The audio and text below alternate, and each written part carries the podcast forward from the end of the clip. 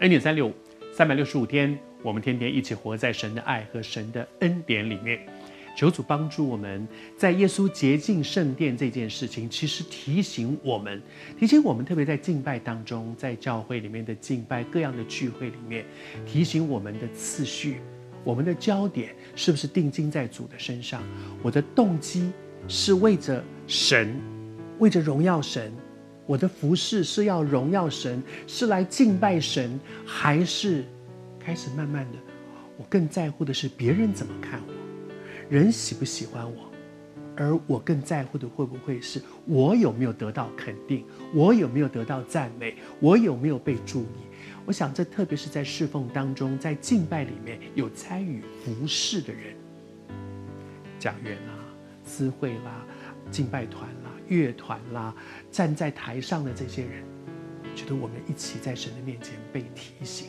我还是说，我一点都不敢指责别人，因为常常被骂的是我，我自己被神骂，还不是被人。如果能够被人骂就好，就表示有人看到我的问题，指出我的问题，感谢主。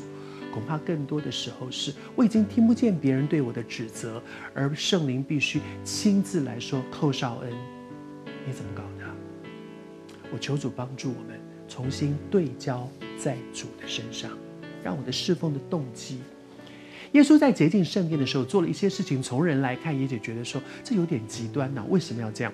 耶稣不但把那些贩卖的这些献祭的物牛羊鸽子把赶出去，而且呢，呃，把那个兑换银钱的赶出去，他还做了一件事，他不许人拿着器具，这些器具哈，从圣殿里经过。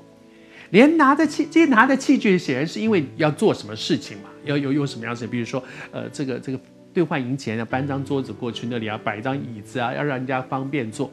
那些都在外院，那不会进到至圣所，不会进到圣所，在外院。但是你想想看，我们在里面单独面的时候，外面嘈杂的不了，那叫哎这边便宜点，来这里换啊，这个哎我的羊比较，在那里喊叫，那里面怎么敬拜呢？而在这个过程里面，耶稣。连人拿着东西，这些器具经过，从圣殿里经过，他都不准。为什么？因为耶稣知道人的软弱。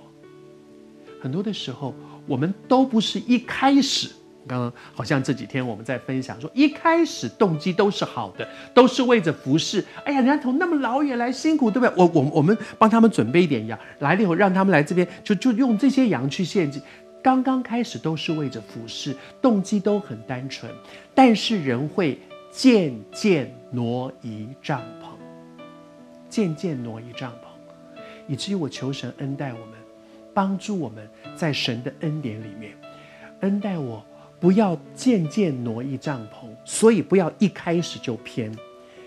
我们华人喜欢讲偏离，偏离啊，我们越走越离开，越走越远，其实刚开始是一点点的偏。所以我们说，失之毫厘，差之千里。刚刚开始差一直偏一点点，然后就越走越远，越走越远，越走越远。求主帮助我们，透过这几天的分享，我的服饰，我们的服饰，可不可以被提醒？求主帮助我们的服饰，不是渐渐挪移帐篷，以至于越偏越离。